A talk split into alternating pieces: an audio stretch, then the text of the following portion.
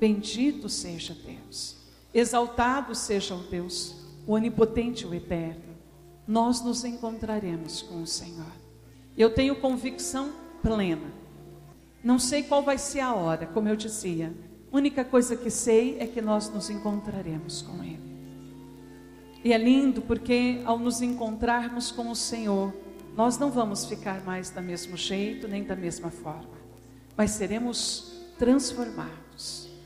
E eu tenho assim certeza, porque poderoso é Ele para nos transformar.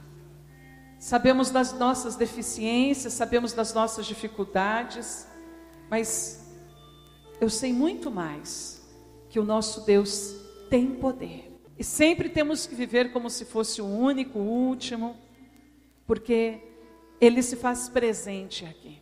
E eu gostaria que você tomasse a Sagrada Escritura de uma forma muito poderosa. Em Lucas, no capítulo 15, no versículo 11. Neste filho pródigo, meu irmão, minha irmã, está eu, está você, está cada um de nós. Na verdade, não vamos falar de coisas que você não sabe, mas de coisas que muitas vezes achamos que não é conosco, achamos que não fazemos parte. E aqui está este homem, esse filho pródigo, que também é você, mulher, que também é você, homem, e que é cada um de nós. E eu gostaria que você, quando nós proclamarmos a palavra de Deus, na verdade, narra uma história. A história de um filho que abandona o pai. Mas muito mais, muito mais, é a minha história, é a minha vida. Quando eu e você também abandonamos o pai. Quando eu e você deixamos o pai. Quando eu e você perdemos aquilo que, que é dito, a dignidade. E por que perdemos a dignidade de filhos? Porque pecamos. O pecado, na verdade, meu irmão, minha irmã, é a única coisa que faz com que nós percamos a dignidade. E, lamentavelmente, é muito sofrido, é muita dor para aqueles que perdem a dignidade. Quem perde a dignidade de filho, como que o pai vai poder se responsabilizar? Como? Como que o pai vai poder cuidar? Como que o pai vai poder amar? Como que o pai vai poder abraçar? Se o filho está distante, se o filho está longe, se o filho resolveu abandoná-lo, se o filho de livre e espontânea vontade resolveu deixar a casa do pai, onde havia tudo, havia fartura, havia graças, havia amor, havia calor, havia, havia cobertor, havia alimento, havia compreensão. Mas o filho quis partir mesmo assim, quis viver sua vida de qualquer jeito, de qualquer forma. Então, na verdade, por aí, retrato da nossa vida, retrato da nossa história. E eu gostaria, meu irmão, na verdade, a figura aqui do Pai é a figura do nosso Pai, do nosso Pai que está no céu, do nosso Pai que está hoje aqui no meio de nós. Não é outro, não é outro. E cada um, na verdade, Sabemos que o filho toma parte da herança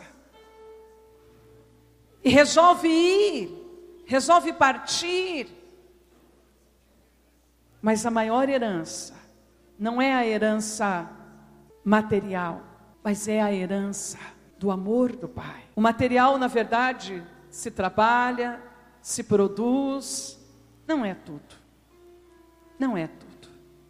Mas a herança de um coração de um pai, de um amor de um pai, que construiu tudo pensando em você, que fez tudo pensando em você, essa é.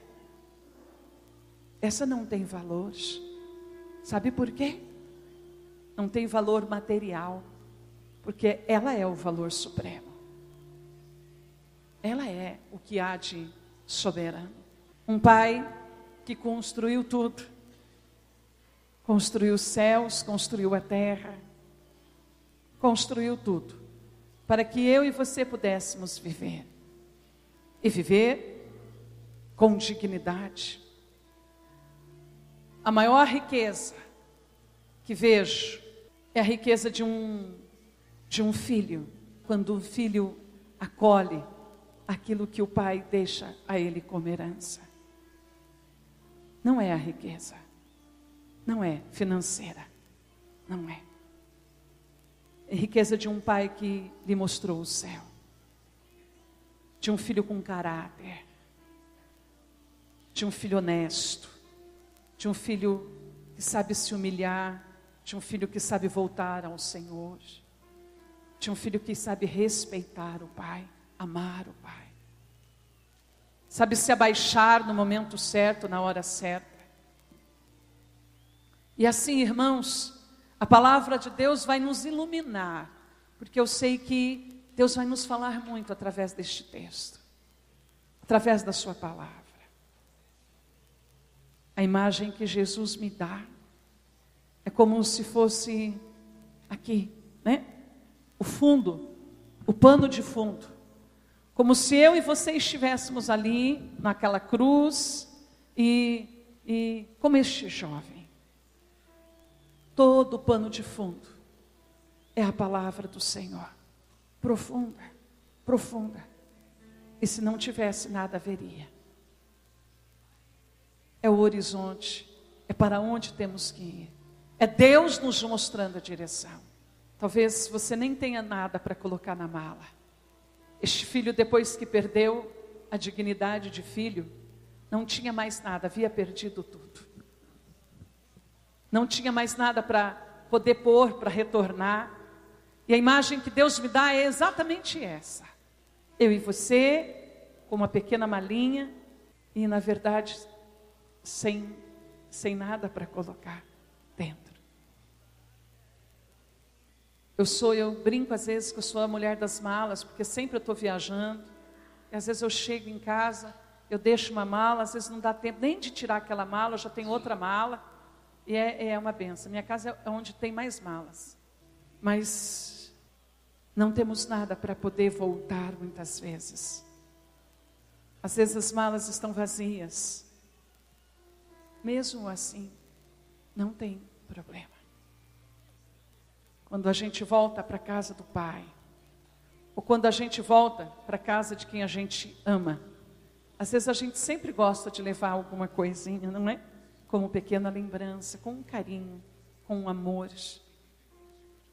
num sinal de que eu te amo. Lembrei de você, não é assim? Não é? É. Quando a gente viaja, às vezes, pelo menos sempre esperam, né? Em casa, quando vou mais longe, eles sempre esperam que eu traga alguma coisinha. É, as crianças e o grandão também. Isso significa que amamos. Lembrei de você, mas as malas que o Senhor me mostra são aquelas, sabe aquelas malinhas de quem não tem nada, não tem nada para dar, não tem nada para oferecer. Porque gastamos tudo, de qualquer jeito, de qualquer forma. Gastamos a nossa vida. E então, com que gastamos a vida? Se Deus nos deu tudo: saúde, corpo perfeito, nos deu tudo. Nos deu órgãos sarados, sãos, mas que acabamos gastando de qualquer jeito. Que acabamos gastando de qualquer jeito. É com essa malinha que hoje nós vamos nos apresentar diante do Senhor. Tome comigo a palavra de Deus. E ela disse no capítulo 15, no Evangelho de Lucas, no versículo 11: Disse também que um homem tinha dois filhos.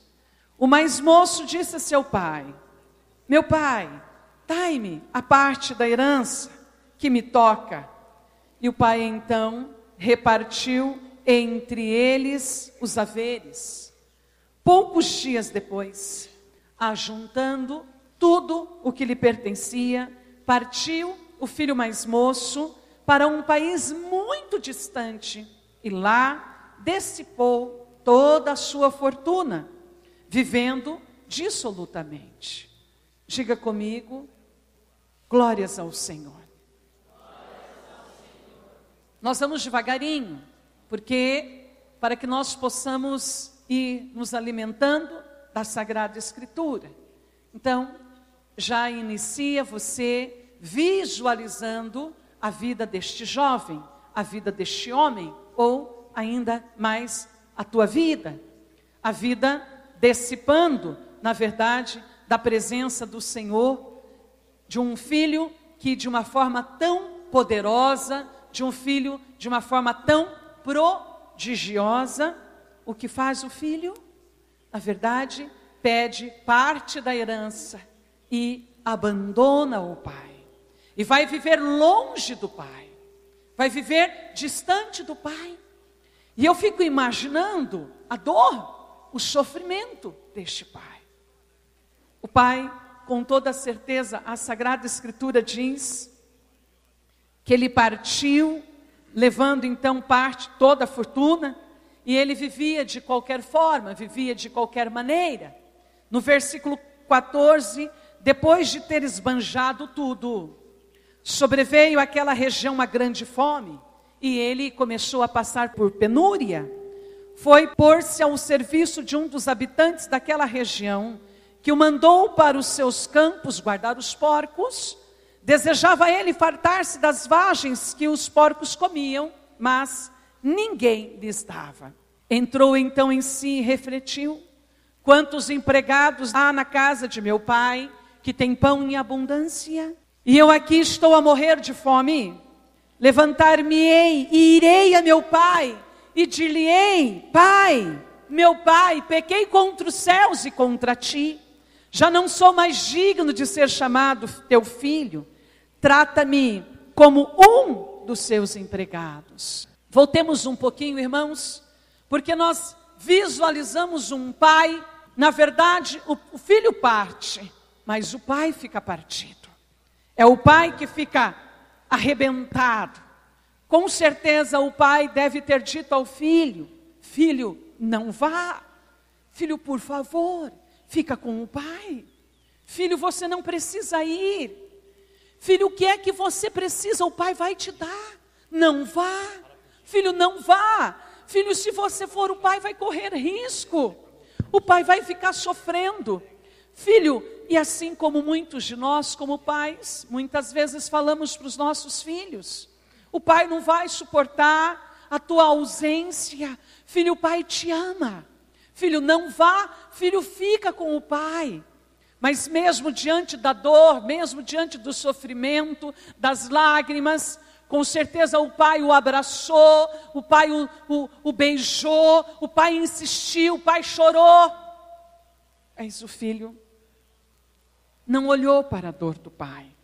O filho não olhou para o sofrimento do pai. O filho, na verdade, olhou para um, um horizonte diferente, por uma janela diferente, para a janela provavelmente do mundo, aonde tudo às vezes brilha, aonde tem uma dimensão muito maior. E ele diz: "Não, pai, dá, dá aí parte da minha herança, dá o que é meu, e então eu vou gastar do jeito que quero, da forma em que quero". E ele parte da casa do pai. Eu fico pensando no coração daquele pai, daquele pai que de manhã, à tarde e à noite na verdade, sonhando com um filho, imaginando a volta do filho. Talvez ele diz: "Não, eu dou a herança, ele vai, mas ele já vai voltar. Talvez amanhã ele já se arrependa e volta. Mas a palavra não diz quanto tempo ele fica fora. Mas um tempo, um tempo pode ser um dia, um tempo pode ser um ano, um tempo pode ser 20, pode ser 30, 40, uma vida. E este pai não para de esperar este filho. Eu estive essa semana passada lá em Telemaco Borbe, uma mãe pedindo oração, porque o filho há 11 meses havia desaparecido. Piloto de um avião foi com o avião e não sabem aonde está. E quantos outros filhos? E a dor daquela família? E a dor do pai, do filho que vai, do filho que vai para longe, e na verdade, irmãos, vai viver uma vida da qual ele não ensinou, vai viver de qualquer jeito, de qualquer forma, vai gastar a graça da vida, a graça da vida vai consumir a vida lá, de qualquer maneira. Talvez com as drogas, talvez com o álcool, talvez com a prostituição, com a leviandade. Talvez de qualquer jeito, irmãos, de qualquer forma. Não, pai, não. Agora sou eu, eu cresci e então sou, é, sou eu que vou viver minha vida do meu jeito. Chega, até aqui o Senhor me dominou, mas a partir de agora a vida é minha. Então vou viver a minha vida. E na verdade, irmãos, a primeira herança que ele perde é a herança da graça é a herança da justiça, é essa herança original. E, e nós sabemos que esta parábola, na verdade, indiretamente, ela faz, ela faz assim uma aliança de todas as rupturas, de tudo aquilo que se rompeu. Essa parábola, ela diz de mim e de você. Ela conta a nossa história. Irmãos, e na verdade, uma ruptura de uma história, de uma linda história de amor. De um Deus que nos amou. De um Deus que nos amou tanto, tamanho amor que o Senhor, na verdade, quis que o mundo todo te conhecesse. E então, ele escolhe uma mãe e um pai e coloca você ao mundo. É lindo. E inicia a história de amor de um Deus sobre a sua criatura. E então, irmãos, e também nós sabemos que quando perdemos a graça, nós, na verdade, mergulhamos num campo que nós conhecemos e sabemos que é o pecado. A herança que este jovem havia constituído. Eu disse a você que, que este bem não é, na verdade, bens materiais mas é um bem muito mais sublime. Este bem é um bem de dignidade. E como é poderoso eu ter a dignidade de filho, eu não vou viver de qualquer jeito, eu não vou viver de qualquer forma.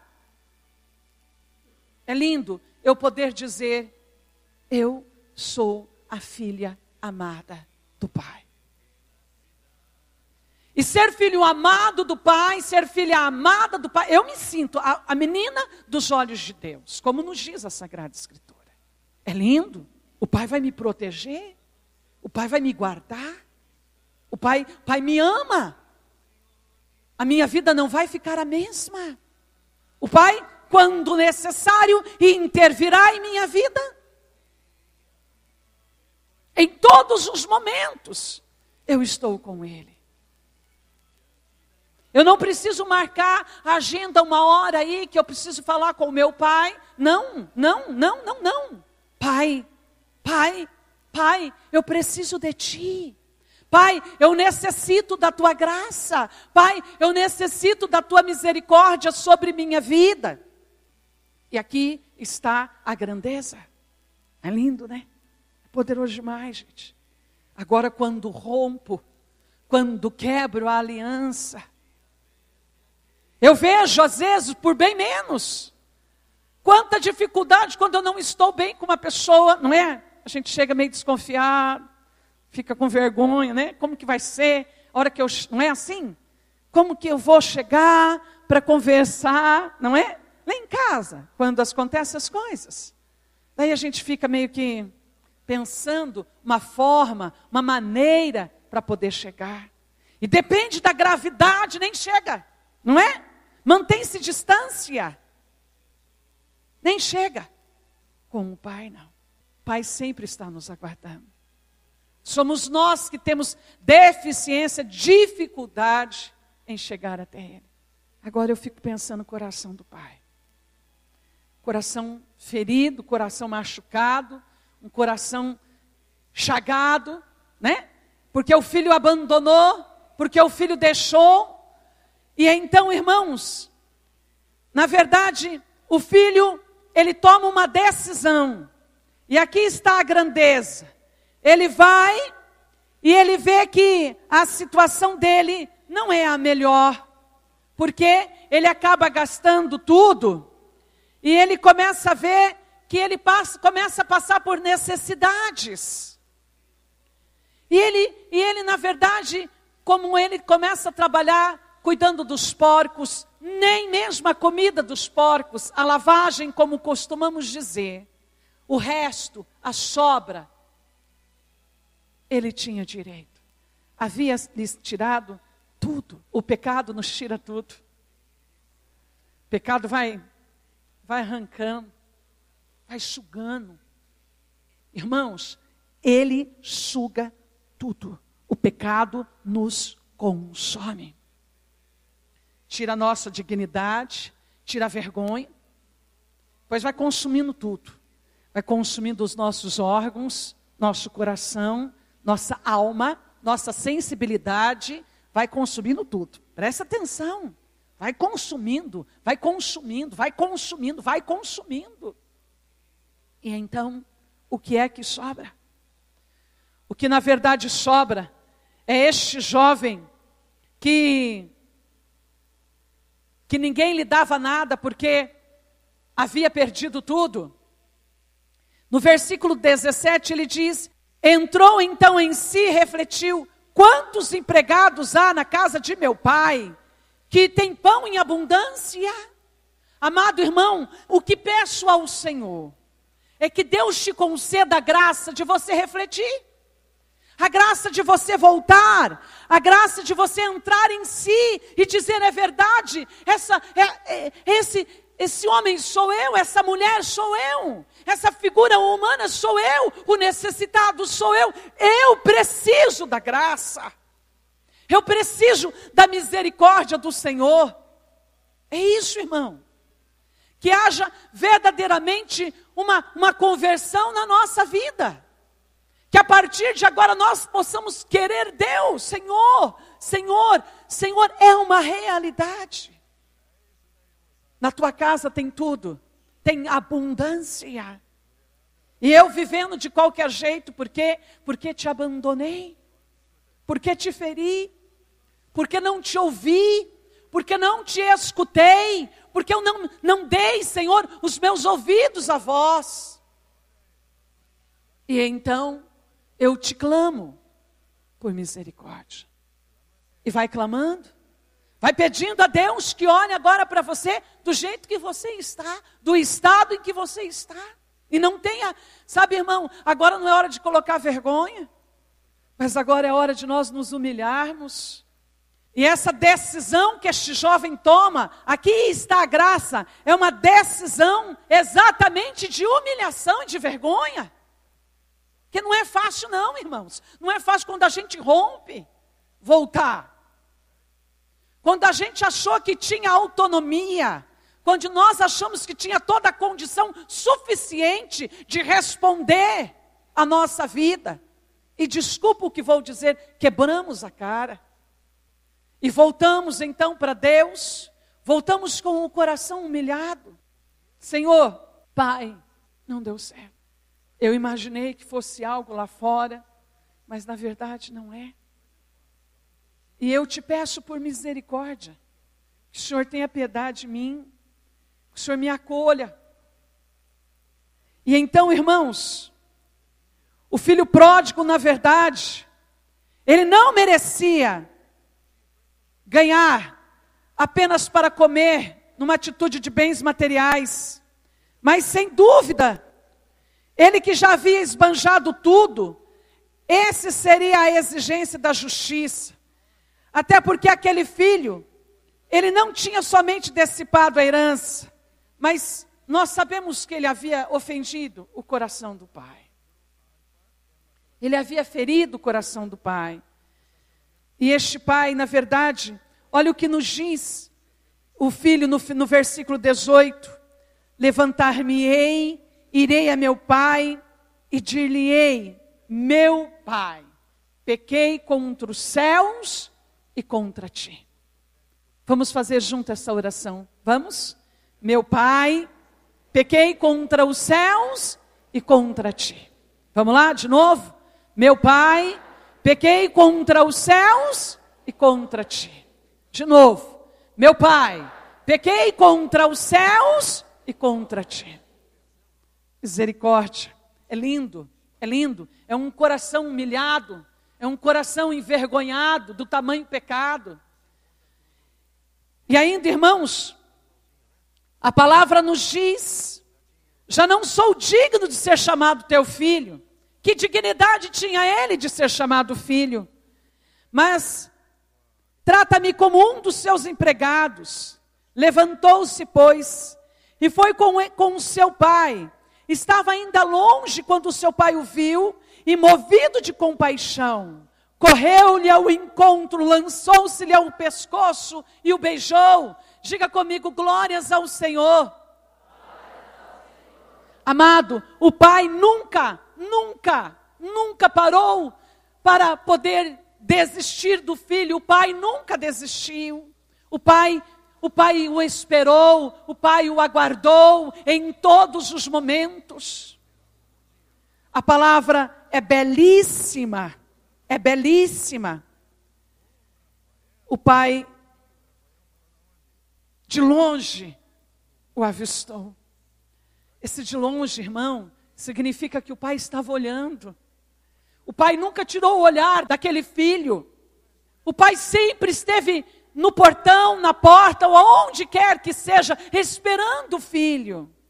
O olhar do pai está sobre você. O olhar do pai está sobre você.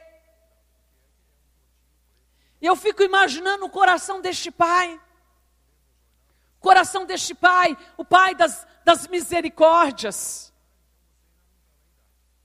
O pai que não estava não estava preocupado com o dinheiro, com, com aquilo que o filho havia lhe gasto, parte da herança, não, não.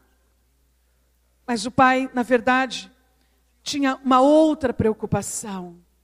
Era preciso fazer uma festa. Na verdade, porque o filho que estava morto, ele reviveu, ele voltou para a casa do pai. Irmãos, aqui está uma graça divina para aqueles que hoje estão mortos no meio de nós, para aqueles que estão com a vida submergida no pecado. Volta para o Pai. Ele não pergunta com que você gastou, como você gastou, os bens que eu te dei. Não. Apenas o acolhe e o ama. E eu fico imaginando aquele pai chorando Filho, há quanto tempo o pai te espera? Filho, o pai já não aguentava mais de saudade. Filho, o pai, o pai te ama. Filho, o pai te ama e aquele pai beija o filho do jeito que ele está, talvez cheirando aos a porcos. Talvez com um mau cheiro do mundo, porque o pecado cheira forte. Chega perto de alguém viciado, é horrível. Eu não suporto. Às vezes eu brinco com os irmãos que fumam, vamos tirar um, uma distância. Quer falar, fala daí, que ninguém merece. Fedendo. O álcool fede, exala um inferno, como nos dizia Padre Léo. A cerveja cheira um inferno. Um inferno. E ali vai entrando. E ali vai. Vai tomando um rumo, uma direção. As drogas. E então, irmãos, ele chegou fedendo, ele chegou fedendo as coisas podres do mundo. E o pai não disse a ele: vai lá, vai tomar um banho, e depois o pai te recebe, depois o pai te acolhe. Mas ele acolheu o filho exatamente do jeito em que o filho estava. E o ama.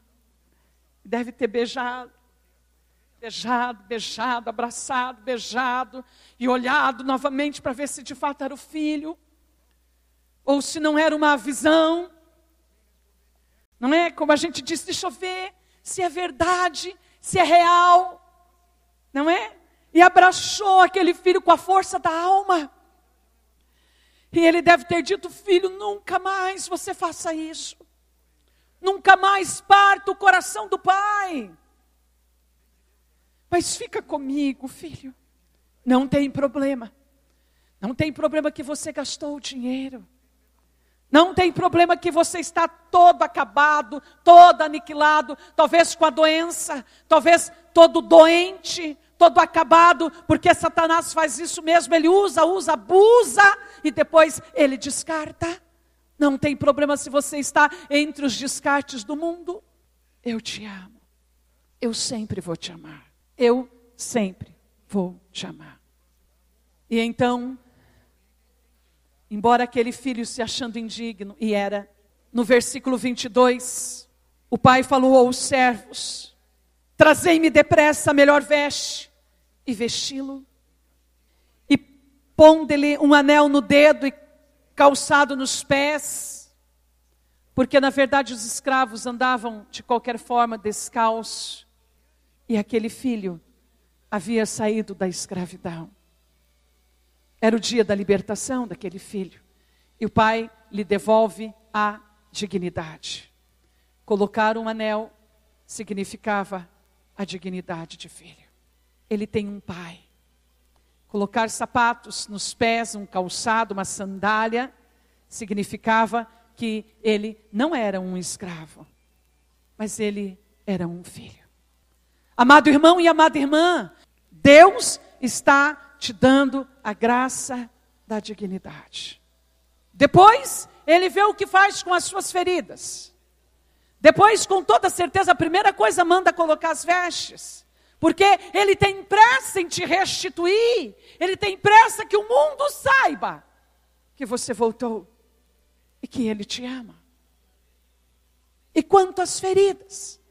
Este jovem deveria estar todo ferido, todo machucado, talvez tenha adquirido uma doença venérea porque se prostituiu, gastou todo o dinheiro nos prostíbulos da vida. Mas não tem problema. Depois as feridas o Pai cuida. Mas lindo é voltar. A beleza está no retorno. E eu gostaria hoje, nesta manhã, de convidar você a voltar, a voltar o coração e a voltar a alma. Irmãos, o Pai diz no versículo 23: Trazei-me também um novilho gordo e matai-o. Comamos e façamos uma festa este meu filho estava morto e reviveu. Ele tinha se perdido e foi achado. E assim começaram a festa. Hoje é a tua festa, irmão. Hoje Deus também preparou um grande banquete para você, para cada um de nós. Hoje é o dia da nossa festa. Hoje é o dia da graça de Deus. Nada vai nos roubar, nada. E o mais belo, irmãos, aquele filho estava morto e reviveu, estava perdido e foi achado. E a palavra nos diz que o filho mais velho estava no campo e ao voltar aproximou-se da casa, ouvindo a música e as danças, chamou um servo e lhe perguntou o que havia. Ele lhe explicou: Voltou o teu irmão e teu pai mandou matar um novilho gordo, porque o rei encontrou são e salvo. Encolarizou-se ele e não queria entrar. Mas seu pai saiu e insistiu com ele.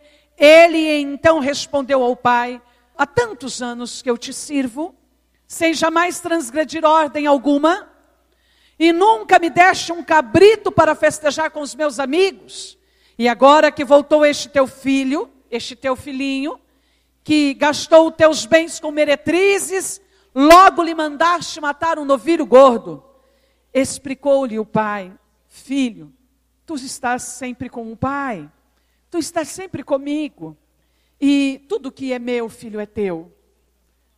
Agora convinha que eu, porém, fizesse uma festa para o teu irmão, porque ele estava morto e ele reviveu. Ele havia se perdido e agora foi achado. Muitas vezes também nós somos este outro filho, ciumento, já que o nosso irmão foi embora, então, então deixa ele, abandona ele. Não vamos mais dar importância para ele. Foi porque quis. Ninguém mandou ele ir. Olha, ele tem que pagar centavo por centavo de tudo que ele fez. Ele tem mesmo que sofrer. Há irmãos que ainda diz isso, há irmãos de sangue. Ele escolheu agora que sofra, que sofra, que morra no sofrimento. A escolha foi dele, a opção foi dele. E aquele filho, na verdade, mais velho, estava exatamente assim, nesse retrato de família. E o pai não, o pai cheio da misericórdia, o pai cheio da compaixão. Filho, filho, não, não vamos, pai, o senhor nunca me deste uma festa. Eu estou sempre contigo, sim, filho, tudo que é meu é seu. Tudo que é meu é seu, mas este teu irmão estava morto. E era necessário que ele revivesse. Irmão, esta é a medida do amor. Olha para o seu irmão e diga para ele: essa é a medida do amor. Amém? É lindo, irmão. A medida do amor não tem tamanho, é a misericórdia. Não tem tamanho, não tem como medir, transborda, transborda. Deus não, não o tratou, o pai não vai tratar com a mesma medida. Pensa, o pai jamais vai tratar com a mesma medida. Nunca. Uma mãe não trata. O filho pode aprontar e ainda, quando volta, é amado. Os filhos outros podem moer a mãe continua amando, porque é fruto das suas entranhas, é pedaço seu. Como que não vai amar uma parte sua? Como que não vai amar? É como que amputasse a parte do coração e a parte onde tem vida. Como que vai viver essa mãe sem o coração? Os filhos são o coração das mães, o coração dos pais. Amado irmãos, na verdade, tome comigo, para que a gente possa estar assim. Olha que poder do nosso Deus. Este Deus que nos ama, este amor que nós que que está sobre todas as coisas, é este amor, como nos diz São Paulo em 1 Coríntios, no capítulo 13, vamos lá? 1 Coríntios 13, no versículo 4. Olha como é este amor do Pai. Olha o retrato aqui do amor do Pai. E diz então São Paulo: o amor é paciente. O amor é caridade bondosa. O amor não tem inveja. O amor não é orgulhoso. O amor não é arrogante, nem escandaloso não busca os seus próprios interesses, não busca pagar o mal com o mal, mas o mal é pago com um bem. Na verdade, não se irrita, o amor não guarda rancor, não se alegra com injustiça, não se rejubila com a verdade. Por isso, tudo crê, tudo espera, tudo suporta. E na verdade, irmãos, o que é mais lindo é que este amor no Novo Testamento é chamado do amor ágape. É um amor que transborda. É este amor de Deus. Amor paciente, que não é orgulhoso, que tudo suporta, tudo suporta, não guarda rancor, rejubila com a verdade, tudo crê, tudo espera. Este é o amor de Deus. É esse amor. Por isso, eu gostaria e comecei e aprendi agora a pedir, Senhor, me ensine a amar. Para que eu possa amar com o teu amor e não mais o meu amor, porque meu amor, meu amor é, é não é, o nosso amor é, é, é misturado de tantas outras coisas. Porque conheceu o pecado. Nosso amor não é um amor puro.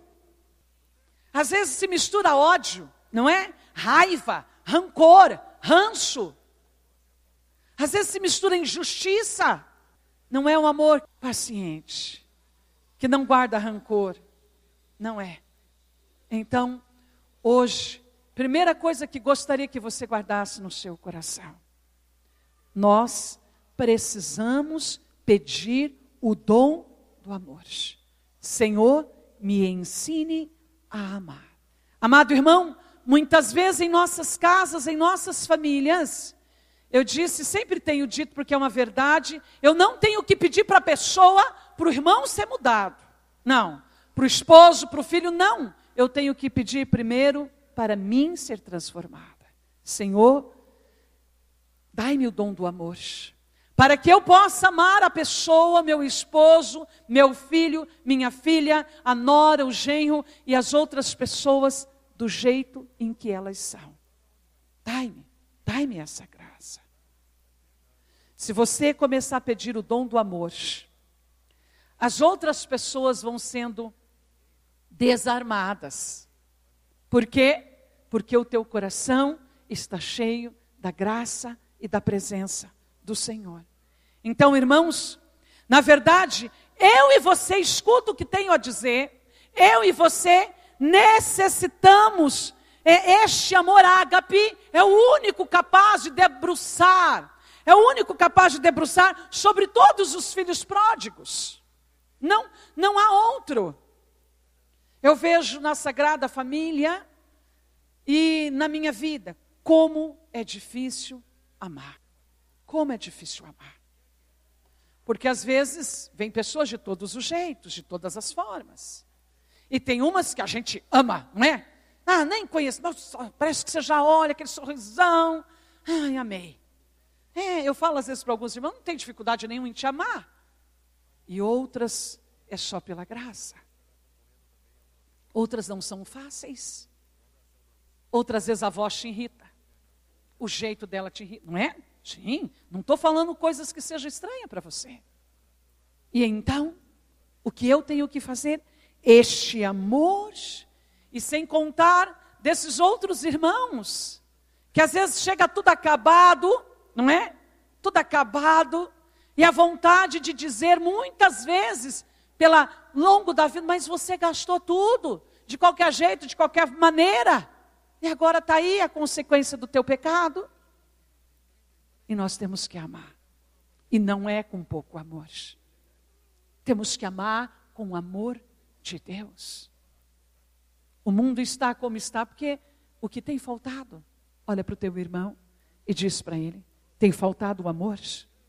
Diga para ele: eu sei qual é o seu diagnóstico. O diagnóstico da sua casa, da sua família, é o amor. Lá tem faltado o amor. Amém? E não existe, irmãos, exatamente por causa de todo o pecado, já do pecado original até os dias de hoje, houve uma ruptura, houve uma ferida entre o homem e Deus. E então, irmãos, é único, este amor é o único capaz de debruçar sobre todos os filhos pródigos, sobre toda a miséria humana, especialmente sobre toda a miséria moral, sobre todo o pecado. Por isso, nós temos que, que buscar essa graça da misericórdia, nos humilhando, para que nós possamos hoje nos reencontrarmos com Deus. É lindo. Eu estou olhando para você e a imagem que Deus está me dando. É uma imagem assim belíssima. Muitas vestes estão preparadas. Sabe? É bonito, eu nem sabia disso. É linda porque é a roupa que ele fez para o filho. O pai sabia a medida certinha. Ele não pegou qualquer roupa. Ele pegou, eu acredito, o Espírito me revela isso. O pai pegou uma roupa, uma veste, uma veste que ele já tinha preparado para o filho. o calçado, ele sabia o número do calçado do filho. Não ia ser um menor para o pé não caber um maior, não, ele sabia. O dedo, ele sabia certinho. Tudo estava pronto. Eu imagino que já tinha lá uma, uma caixa belíssima. Como quando fazemos o enxoval dos nossos filhos, né? Estava tudo pronto. Tudo pronto. Meinha, não é assim? A fraldinha, tudo pronto. Deus já havia preparado todas as coisas para você. E é lindo porque a imagem que Deus me dá é a imagem de muitos anjos aqui. Muitos anjos. E entre esses anjos está o teu anjo de guarda. O anjo que te protege. O anjo que tem cuidado de você, que você tem dado muito trabalho para ele. E, e ele está com essa caixinha. Porque é o teu anjo de guarda hoje que colocará sobre você estas vestes novas. Não precisa se preocupar. Tamanho exato. Nem maior, nem menor. Calçado nem maior, nem menor. O anel da dignidade de filho, nem maior, nem menor. Exata. Que lindo. Porque o Pai sempre esperou por você. O Pai sempre tem esperado a tua volta, a tua vinda. Então, irmãos, hoje o céu celebra a festa. Hoje, na terra, aqui, por isso, tudo que você vê eu fiquei assim feliz, lindo tudo lá fora, tudo preparado, com muito amor, com muito carinho há dias, pensando na tua alma, pensando em você. E assim, irmãos, o filho, talvez você não saiba, mas o filho é, na verdade, um, um bem, um bem particular. E e essa graça divina, você, irmão, de uma forma tão linda, é muito maior essa graça que você possa imaginar. Você é um bem, um bem particular do Pai. Eu quero louvar a Deus, quero bendizer ao Senhor, quero exaltar o seu nome neste instante, por tudo, por Ele ser tão bom, por ele ser a misericórdia infinita, por ele não ter desistido desse filho. Ele poderia ter desistido, não é? Ele poderia ter dito tantas coisas. Já que o meu filho se foi, eu não vou mais esperá-lo. Não. Mas ele o esperou. Eu tenho certeza ainda plena que até esse, esse boi esse gado, há tempo ele estava cevando, aguardando a vinda do filho. Na verdade, eu acredito que tudo já estava pronto. Hoje, ele está aqui e ele deseja também tocar, também operar, também realizar todo o seu milagre em tua vida.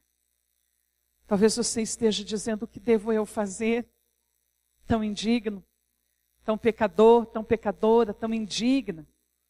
Às vezes eu fico pensando, eu já disse para você que um dia eu fiquei pensando o dia todo, Senhor, eu quero muito te surpreender. Eu pensei em fazer uma faixa, sabe, para Ele. Às vezes eu gosto de escrever assim as cartinhas para o Senhor. Meus cadernos, é tudo escrito. Jesus, eu te amo. Eu, às vezes, escrevo folhas assim. Eu, eu sou apaixonada por ti. Fico escrevendo coisas românticas. É, coisas minhas e dele. E aquele dia eu pensei, Senhor, eu queria tanto te surpreender com alguma coisa. Flores, não sei. Pensei em lá, comprar as flores mais lindas, não é? Às vezes eu gosto de pegar aquelas pequenininhas, aquelas que dão às vezes no... Tem umas pequenininhas, às vezes de campo. Ah, eu acho tão linda.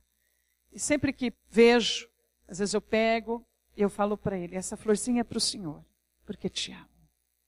É um miminho, né, de Deus. Mas aquele dia eu fiquei pensando, mas isso só é pouco. Eu queria assim outra coisa. Porque o surpreender Deus às vezes, não é? A gente não quer surpreender quem você ama, você quer. E naquele dia eu fiquei pensando o dia inteiro, o que, que eu poderia fazer? Né? O que, que eu poderia fazer para que o coração dele se enchesse de alegria, dele ficar feliz comigo? E chegou a tarde, eu não tinha, assim, nada a ver. Eu ficava pensando, perguntei para alguns em casa, perguntei, é, vocês têm alguma sugestão para isso surpreender Deus hoje? Ninguém tinha sugestão. Tem os irmãos que, é, tem dificuldade também, né? Assim como eu, né? Surpreender o Senhor. E, e daí à tarde, eu ia pregar e o Senhor me disse assim, final da tarde, início da noite, você queria me surpreender? Eu disse, ah, ainda quero, Senhor. Ainda quero. Ele disse, então, me surpreenda com a tua santidade. Seja santo. Seja santa. Deus também espera isso de ti. É ser santo. Na verdade, não é outra coisa. Nós temos, Deus quer com que nós sejamos santos como Ele é santo. Deus tem uma palavra muito particular da fidelidade deste Deus, uma característica dele no hebraico que nos diz Hashed, que exprime assim esse afeto de Deus, denso, né? eu acho lindo. E, e nos exprime também este Deus, esse Pai, que é movido de compaixão. Ele que corre ao encontro, né? É lindo ver o Pai, eu fico pensando e sonhando com isso. Um pai que corre ao meu encontro. Pai que me abraça, pai que me ama. E ele movido então, ele de compaixão, de afeto, ele é, não dá para explicar a generosidade, a bondade desse pai, não se explica, se vive, se ama. E hoje ele quer que eu e você façamos essa experiência. Hoje ele está aqui e ele diz a você: Deixa eu amar você cuidar de você. E o Pai, na verdade, irmãos, Ele sabe que salvou um bem particular seu, o bem da humanidade do seu filho. E é isso que Deus quer hoje. Tua humanidade. A tua humanidade. Ele quer salvar todo o seu ser. E por isso ele veio ao teu encontro. Por isso ele está aqui. Você quer surpreender Deus? Eu ainda quero. É o que eu mais quero. É surpreender o Senhor. Surpreender Deus com a sua santidade. Padre, o senhor quer surpreender Deus? Surpreenda com a sua santidade. É isso. Temos que surpreender Deus. Volta para o Senhor agora. Volta toda a sua alma. Volta com, com, todo, com todo o seu ser. Não importa mais os caminhos por onde você andou e com quem você andou, o que você fez, até o dia de hoje.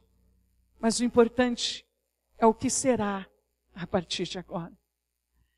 Eu tenho convicção no meu coração que o filho surpreendeu o pai a partir daquele momento, com a sua santidade com os seus gestos, com a sua atitude, nunca mais foram os mesmos. E o filho não só. Na verdade, ele dizia: Pai, ao menos se eu voltar à casa do meu pai e foi como um servo, já estaria bom. O pai disse: Não, não, não. Você nunca deixou de ser meu filho. Talvez um dia eu deixei de ser teu pai no teu coração. Quantas vezes é assim?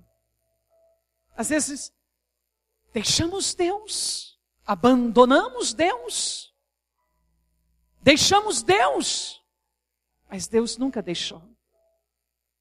Nunca nos deixou. Deus nunca nos abandonou. E Ele está aqui.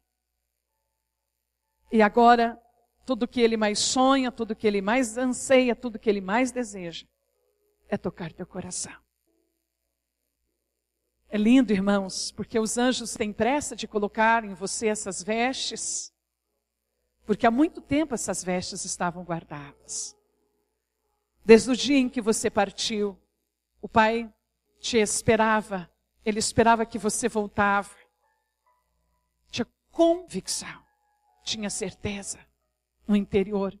Porque a mãe e um pai que verdadeiramente ama um filho, mesmo que o filho se vá,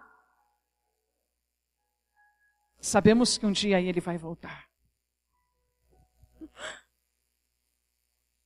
Irmãos, eu não sei se vou ter força para falar, mas eu vou falar para vocês porque Deus fez maravilha na minha vida e na vida do meu filho. Tudo que falou nessa palavra de Deus agora aconteceu comigo, com minha casa e com meu filho. O meu filho andou no mundo das drogas. E em casa, meu marido, os meus filhos, tudo criticavam ele. Eles batiam, falavam para ele que ele era um vagabundo, que não foi isso que o pai e a mãe ensinou para ele. Só que ele não respondia, ele abaixava a cabeça e ficava quieto. E quando ele saía de casa, cada vez que ele saía, ele ficava três, quatro dias fora de casa. E eu não dormi, eu não comi. Eu só rezava e pedia para Deus guardar ele. Eu falava, Senhor, eu não sei aonde meu filho está, mas o Senhor sabe, cuida dele, protege ele. Aí, a última vez que ele saiu de casa, ele ficou seis dias fora de casa. E nós procurava ele e não encontrava. Aí Deus veio no meu coração e pediu um amigo do meu filho para nós ir lá na casa dele e pedir para ele encontrar ele. Esse amigo do meu filho era policial. Aí eu fui na casa dele e pedi para ele, pelo amor de Deus, se ele encontrava o meu filho. Aí ele falou assim: Não, dona Cleide, pode deixar. Eu vou fazer ronda quinta-feira. Assim que eu encontrar ele, eu vou levar ele lá na sua casa. E, e, quando ele chegou em casa, ele chegou sujo, fedendo, com mau cheiro. Todas as vezes que ele saía, ele chegava assim, doente. Aí eu peguei, falei, filho, toma um banho. Levei ele no médico. Aí, uma pessoa veio para enviada por Deus arrumou para mim, para mim internar ele numa clínica. E graças a Deus eu internei ele. Ele ficou um ano lá. Agora, graças a Deus, ele já está em casa. Pela honra e a glória de Deus Pai, ele está trabalhando. Mas tudo que aconteceu nessa palavra que aconteceu com meu filho, o meu menino falava assim: Você é um maldito, você anda sujo, você anda fazendo o pai e a mãe sofrer. Eu falava, daí eu depois eu falei assim para ele, filho, não, não trata seu irmão assim não. O seu irmão precisa de amor. Trata ele com amor. Ele precisa ser amado. Ele é nosso filho. E eu, eu sempre rezando e pedindo a Deus, falava, Senhor, eu vou cuidar dele, porque o Senhor deu ele para mim. Então, eu vou cuidar dele para o Senhor, com a sua ajuda, com a sua graça. E Deus sempre falava no meu coração, mãe, descansa teu coração, que eu estou tomando conta de tudo. Eu estou cuidando do seu filho, na missa, no encontro, nos grupos de oração que eu ia. Deus sempre falava para mim, uma palavra de amor, de calento no meu coração, para mim nunca perder a esperança. Então eu falo aqui para todos vocês, creia no Senhor Jesus, que Ele cuida de nós, da nossa casa e da nossa família. Amem seus filhos, aconteça o que acontecer, cuida deles, porque Deus deu ele para você. Não desista dele. Eu nunca desisti do meu filho. Eu amo ele de todo o meu coração.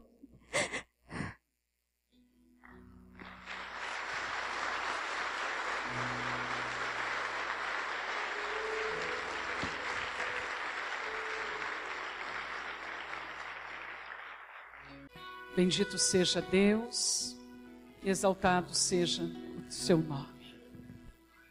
Não temos palavras Talvez não precisamos nem de palavras agora. Agora não é palavras, agora é decisão. Decisão daquele que quer voltar. Decisão vai dizendo no seu interior, na sua alma, o que você deseja, o que você quer. Se você de fato quer voltar, aí já não é contigo mais, aí é com o Pai. Aí o Pai entra em cena. Aí é Ele quem faz, aí é Ele quem realiza. Bendito e exaltado seja este Deus de amor, de graça e de milagre, que vive estar presente no meio de nós. E a Ele todo louvor, toda honra, toda graça. Nós vamos ter momentos para poder bendizer o Seu nome, para poder agradecer Ele por tudo, por não ter desistido, por ter persistido. E neste instante, em que tudo está pronto, está pronto para devolver aquilo que lhe foi tirado, aquilo que lhe foi roubado, a dignidade.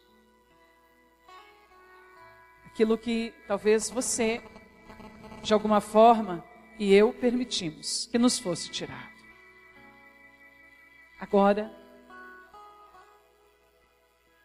enquanto os anjos vão te vestindo com as novas vestes, eu gostaria que você fosse acolhendo o abraço do Pai, o beijo do Pai, enquanto Ele fosse colocando o anel e as sandálias em seus pés. Bendito e exaltado seja o nome poderoso e santo de Deus. O que passou, passou. A partir de agora, eu tenho convicção que será um tempo novo.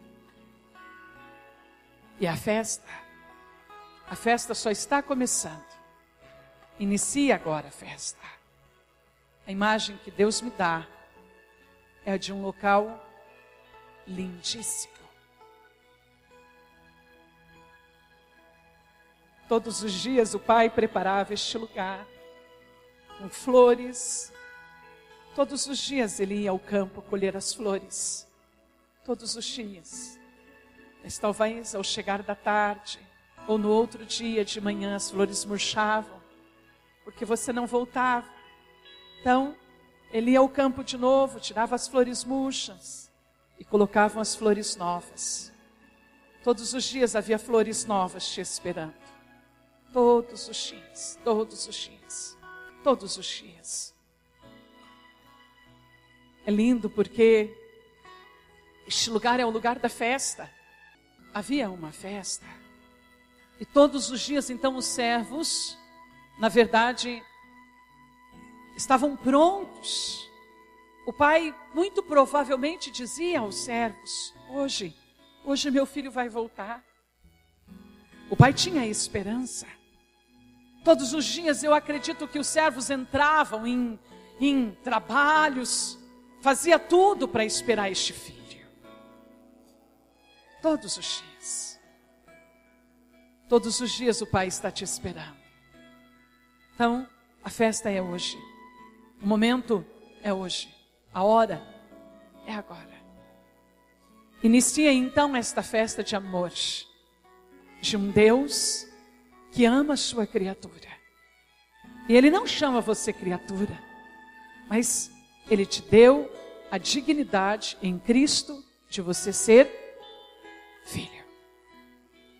E Ele vai dizer para você, filho, tudo que é meu é teu. Tudo eu fiz para você.